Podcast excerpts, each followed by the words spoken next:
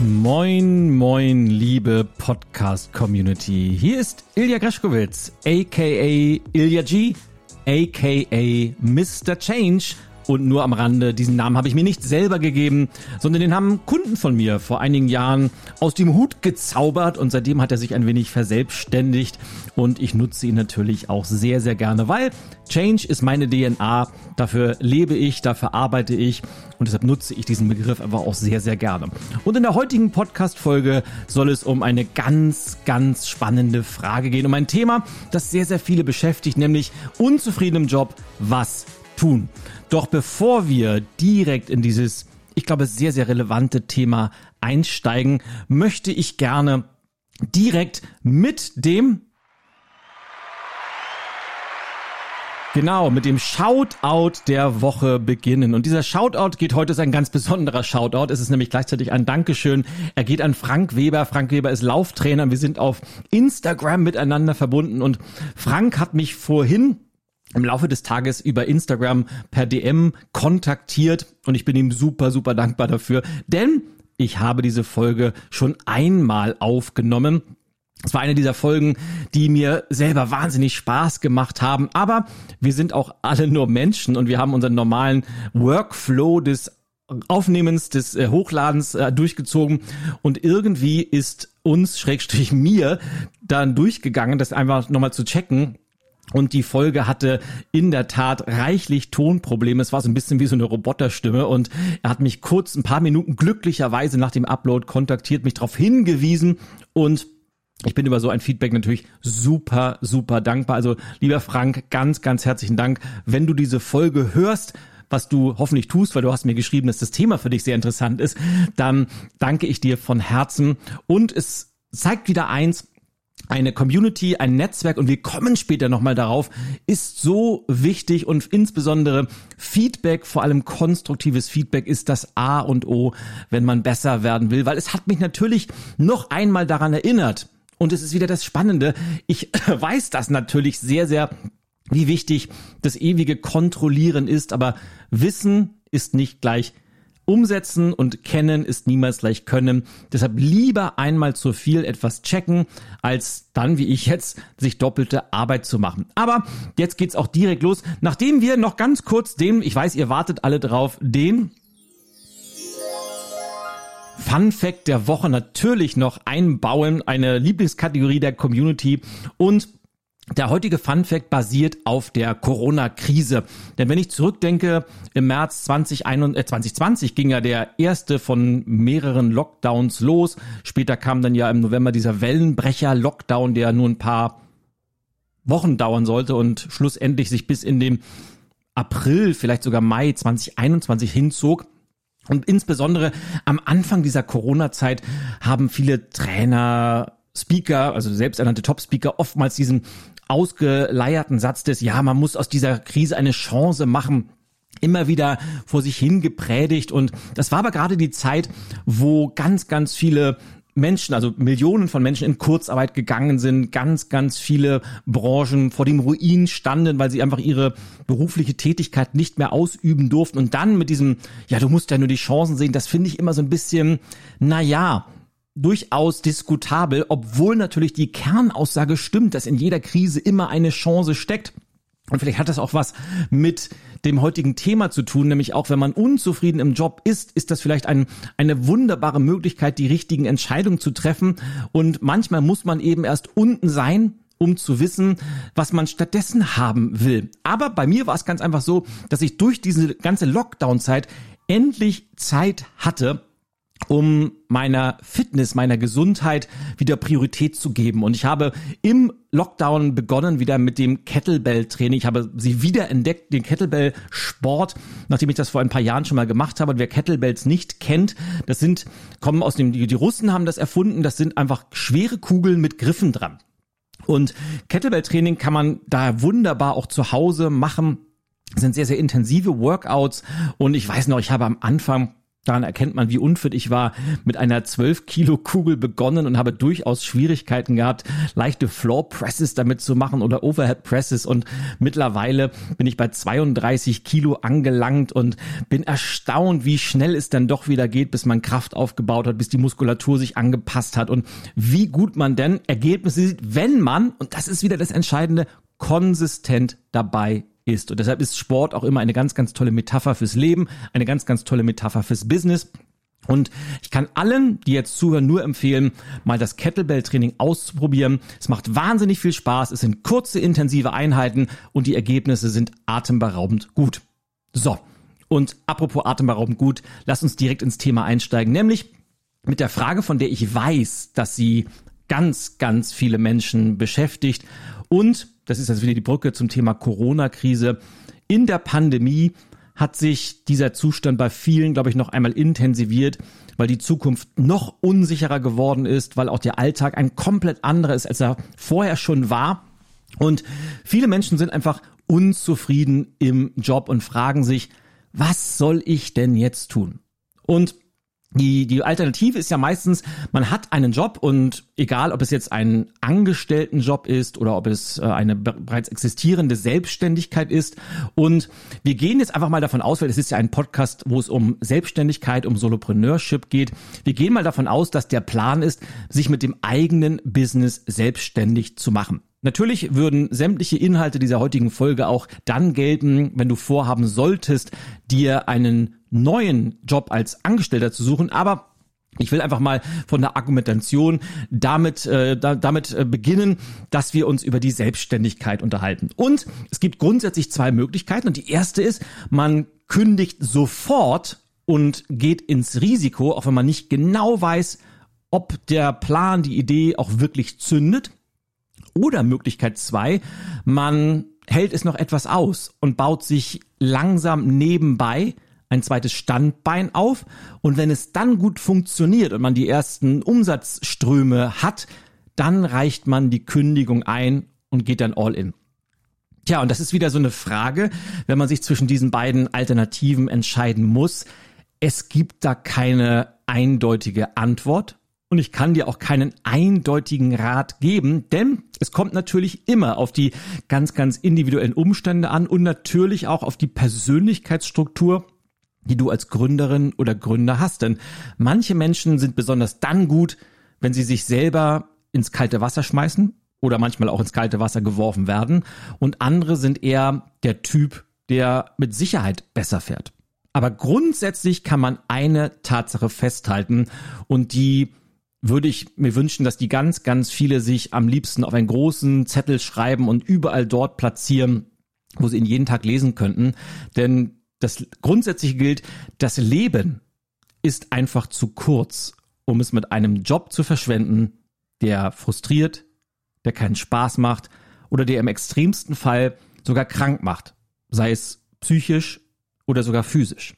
Und ich bin mittlerweile in einem Alter, wo ich diesen Satz immer wieder vor, vors Gesicht geführt bekomme, denn in meinem Umfeld habe ich so, so viele Fälle, wo Menschen von Schicksalsschlägen befallen sind, schwere Krankheiten haben oder gute Freunde, gute Bekannte sterben viel zu früh. Und das sind dann meistens Menschen, die hatten noch so viel vor, die hatten Ziele, die hatten Träume, die hatten sich was vorgenommen, aber immer diese, diese Träume auf irgendwann einmal verschoben. Wenn ich erstmal 50 bin, dann gründe ich mein Unternehmen oder wenn ich erstmal die die nächste Karrierestufe erreicht habe, dann kann ich mal drüber nachdenken oder das ist dieses berühmte wenn X dann Y denken, aber wenn man immer alles auf irgendwann verschiebt, dann kommt das Leben mit einer ganz, ganz wichtigen Lektion, nämlich aus irgendwann wird leider so gut wie immer ein Niemals. Und deshalb, je eher man mutige Entscheidungen trifft, desto besser. Und vor allem, wenn es um einen Job geht, der einen überhaupt nicht ausfüllt. Denn wir dürfen uns nie oder wir dürfen nie vergessen, uns daran zu erinnern, dass wir den großen Teil unseres Lebens im Job befinden, dass wir einen ganz, ganz großen Teil unserer Zeit damit verbringen und diese Zeit sollte doch möglichst erfüllend und möglichst dankbar machend sein. Nicht wahr? So, das gesagt, ist es allerdings auch nicht der richtige Weg. Wenn man jetzt sagt, okay, wenn das so ist, ich, dann schmeiße ich sofort alles hin, ich folge meinem Herzen, denn nur dem Herzen zu folgen und diese große Idee zu folgen, ist auch der falsche Weg, denn das Leben ist natürlich auch komplex und Rechnungen wollen bezahlt werden die Versicherung, die Krankenversicherung und was man nicht alles hat. Man hat finanzielle Verpflichtungen, vielleicht eine Leasingrate fürs Auto oder die Hypothek fürs Haus. Man hat Kinder, die auch eine schöne Jugend haben wollen. Man will sich was fürs Alter zurücklegen. Das heißt, selbst wenn man ein, man hat vielleicht ein, ein gutes gesichertes Einkommen, das auf einmal alles beiseite zu tun für eine Idee, von der man nicht genau weiß, ob die auch funktioniert, ist wahrscheinlich auch nicht der richtige Weg. Das bedeutet, mein Rat wäre so ein, ein Mittelweg des Ganzen. Nämlich kündigen sollte man so schnell wie möglich, aber nur dann, wenn man eine gute Geschäftsidee hat, die nämlich auf einer detaillierten Marktanalyse basiert. Und damit meine ich, dass man sich die Frage wirklich beantwortet, gibt es einen Bedarf für das Angebot, das ich plane? Also Viele haben ja eine Idee im Kopf und sagen, ja, ich gehe mit, mit diesen Dienstleistungen, mit den und den Produkten an den Markt und stellen dann irgendwann fest, dass, dass sich zwar das wahnsinnig gut anhört, aber tatsächlich niemand sich dafür interessiert. Und ich will mal so ein paar Negativbeispiele nennen, die ich, auf die ich immer wieder stoße und die ich auch in meinen Coachings oft immer habe. Nämlich, dann gibt es auf einmal einen neuen Live-Coach oder man wird Top-Speaker oder High-Ticket-Closer. Das sind dann meistens so Selbstständigkeitsberufe, wenn ich das mal so nennen darf, die, für die es keinen wirklichen Markt gibt, aber wo einem Menschen, die dir Ausbildung dazu anbieten, sagen, ja, man, man muss man unbedingt hin und, und wenn man erstmal Top-Speaker ist, egal ob man Erfahrung hat oder nicht, dann verdient man auf einmal über 10.000 Euro pro halbe Stunde und ehe du dich versiehst, hast du dich dumm und dusselig verdient. Aber Deshalb ganz, ganz wichtig, eine sehr detaillierte Marktanalyse sollte man durchführen, damit man das Risiko so minimal hält wie möglich. So, und jetzt habe ich für dich mal fünf Tipps vorbereitet, die dir dabei helfen können, diese Entscheidung auf ein etwas besseres Fundament zu stellen. Denn wenn man diese fünf Tipps befolgt, dann ist die Wahrscheinlichkeit sehr, sehr groß, dass der Start in die eigene Selbstständigkeit viel, viel besser funktioniert, als wenn man das einfach blindlings tut. Wollen wir loslegen? Dann lass uns anfangen mit Tipp Nummer eins. Und damit meine ich, den aktuellen Job so gut wie möglich zu machen. Ja, jetzt wirst du sagen, ja, Moment mal, wir reden doch über einen Job, der frustriert, der keinen Spaß macht, wo ich überhaupt keine Lust mehr zu habe. Warum soll ich denn da überhaupt noch Energie rein investieren? Und ich kann immer nur wieder sagen, es lohnt sich auf jeden Fall, denn, und ich wenn du schon öfter Podcasts von mir gehört hast oder vielleicht auch mal ein YouTube-Video gesehen, eines meiner Bücher gelesen hast, dann weißt du, dass ich kein besonders esoterischer Mensch bin. Aber ich bin der festen Überzeugung, die auf Erfahrung basiert, dass man im aktuellen Job gut sein muss, damit man bereit ist, die Transformation in eine neue Aufgabe angehen zu können. Und dieser Umkehrschluss ist es eigentlich der, der größte Fehler, den viele Menschen machen, dass sie sich dann sofort hängen lassen, dass sie Dienst nach Vorschrift machen, dass sie oftmals sich einen gelben Schein besorgen und dann vielleicht krank fallen, obwohl sie gar nicht krank sind. Aber das hat was mit, mit dem eigenen Selbstwert zu tun, dass man auch dann wirklich Einsatz zeigt, auch wenn es nicht wirklich mehr Spaß macht. Und der Trick ist, dass man dem aktuellen Job, der aktuellen Tätigkeit Sinn und Bedeutung gibt.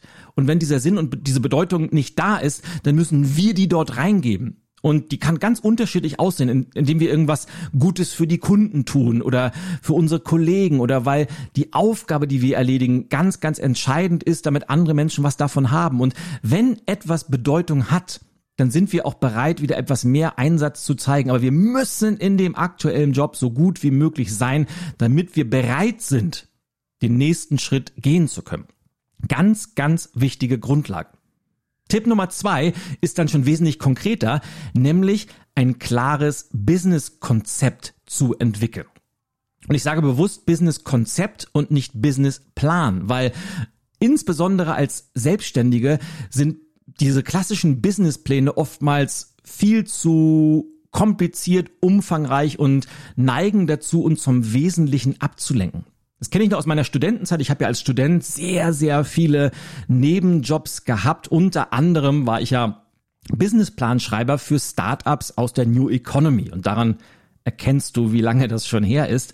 Und diese Businesspläne, und das ist heute noch umfangreicher geworden, sind oftmals mehrere Dutzend, wenn nicht sogar hunderte Seiten lang. Und der Großteil ist oftmals eine Finanz- und äh, eine Finanz- und Liquiditätsplanung, wo es darum geht, dass für Stakeholder, also Banken, Investoren, Business Angels dargelegt wird, wann eventuelle Darlehen wieder zurückgezahlt werden können. Und dann macht man Fünfjahrespläne oder Zehnjahrespläne, wo dann diese Menschen sehen können, aha, wann bekommen wir das Geld, das wir in diese Geschäftsidee investiert haben, wieder zurück. Ist ja logisch, weil kein Mensch investiert da Geld, ohne dass er ein Return on Investment erwartet. Aber das hat ja mit dem aktuellen Business kaum etwas zu tun und oftmals sind es einfach nur Zahlenspiele, die so ein bisschen an der Realität vorbeigehen. Aber wie will man mit einem hundertseitigen Businessplan wirklich den Fokus auf das Wesentliche legen?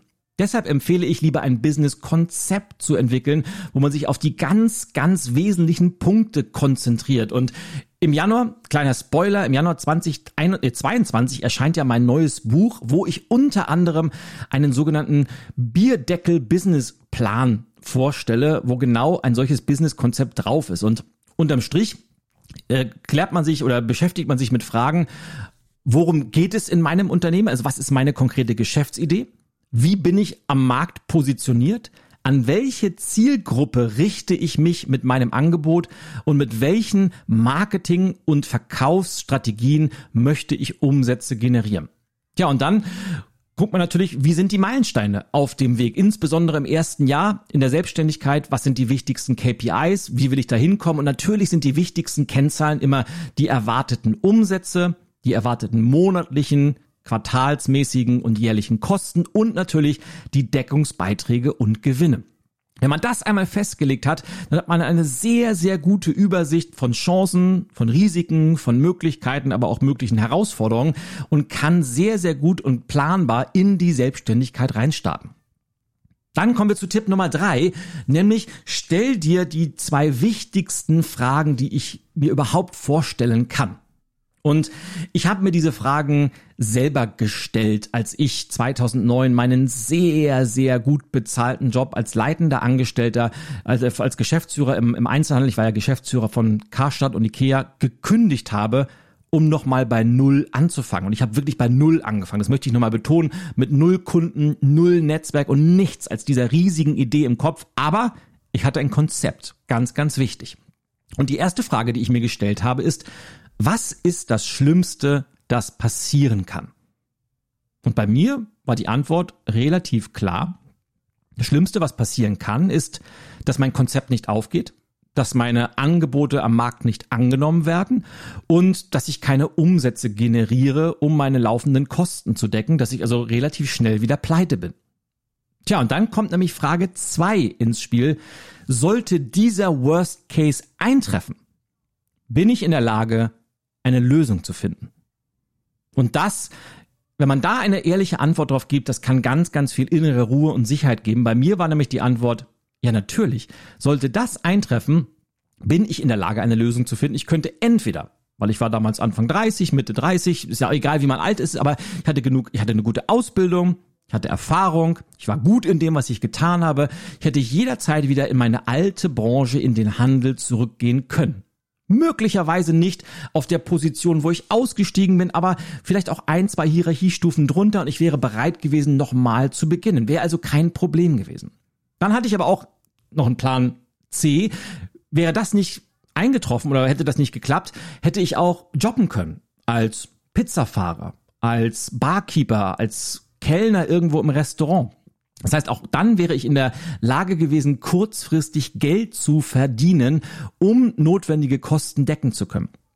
Und selbst wenn das nicht geklappt hätte, und das hat mir richtig, richtig viel Sicherheit gegeben, selbst wenn das nicht geklappt hätte, hätte ich immer noch genug Freunde und Familie gehabt, die mir gesagt haben, Ilja, wenn alles schief geht, du wirst immer ein Dach über dem Kopf haben, wir werden dir immer einen Teller warmes Essen auf den Tisch stellen, du musst dir da keine Sorgen machen. Das bedeutet, selbst wenn der absolute Worst Case eingetroffen wäre, hätte ich immer noch einen Plan B, einen Plan B, C und einen Plan D in der Hinterhand gehabt. Und das ist ganz, ganz entscheidend, sich da mal Gedanken drüber zu machen. Denn erstens ist der Worst Case nie so schlimm, wie wir uns das im Kopf vorstellen. Und zweitens, selbst wenn der eintrifft, werden wir immer in der Lage sein, eine Lösung zu finden.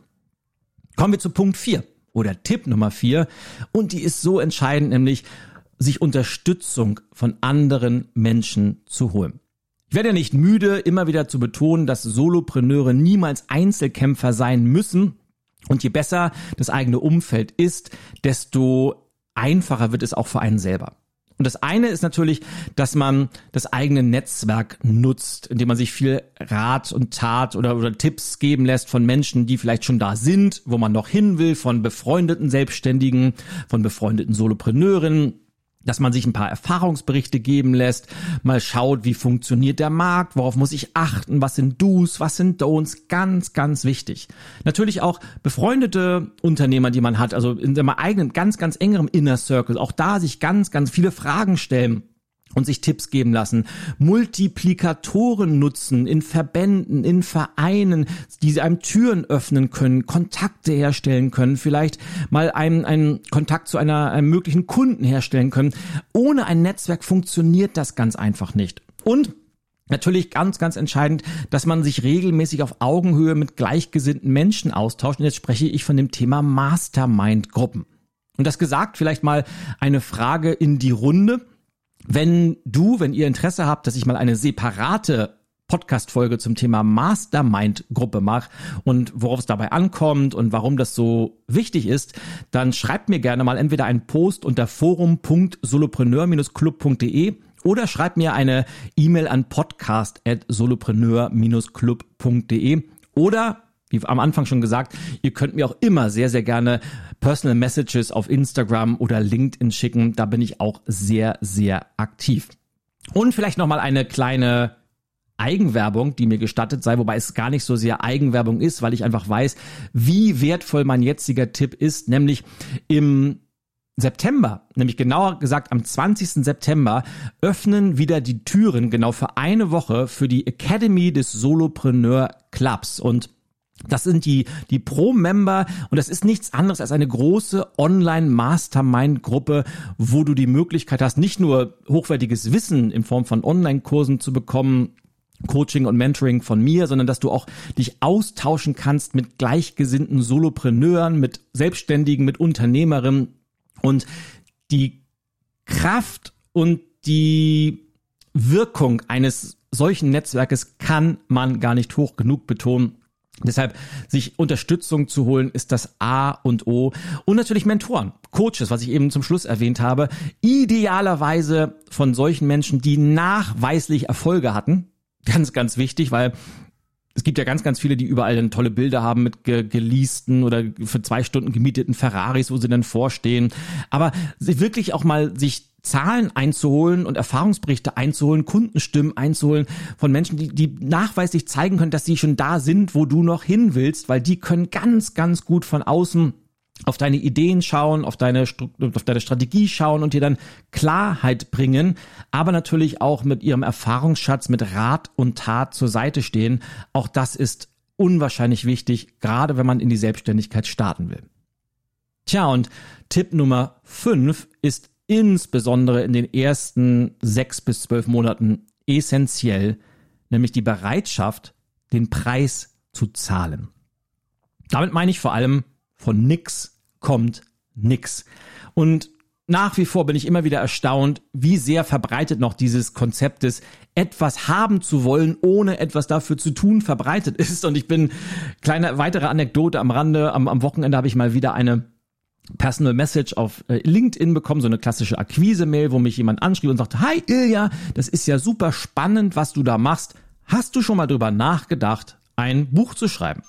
Tja, und wenn man eine solche Akquise mail Akquise ist ja gut und wichtig, aber man sollte sich ein wenig über die Person informieren, die man da anschreibt und hätte man gesehen, dass ich mittlerweile zwölf Bücher veröffentlicht habe, die in Dutzende Sprachen übersetzt wurden, international erschienen sind, hunderttausendfach sich verkauft haben. Solchen Menschen sollte man vielleicht nicht so eine Frage stellen. Aber ich habe natürlich mal dann das Profil angeklickt und was habe ich sofort entdeckt?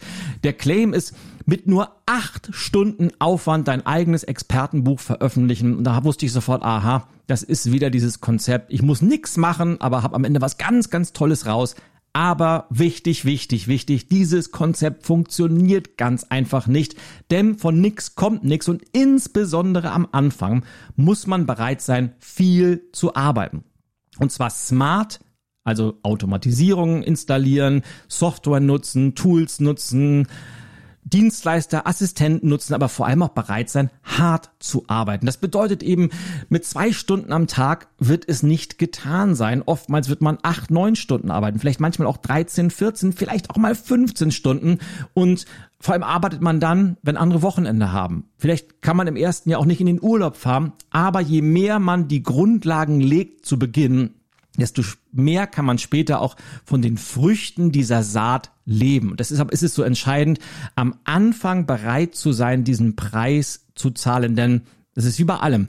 Wer wenig Input gibt, bekommt am Ende auch wenig Output.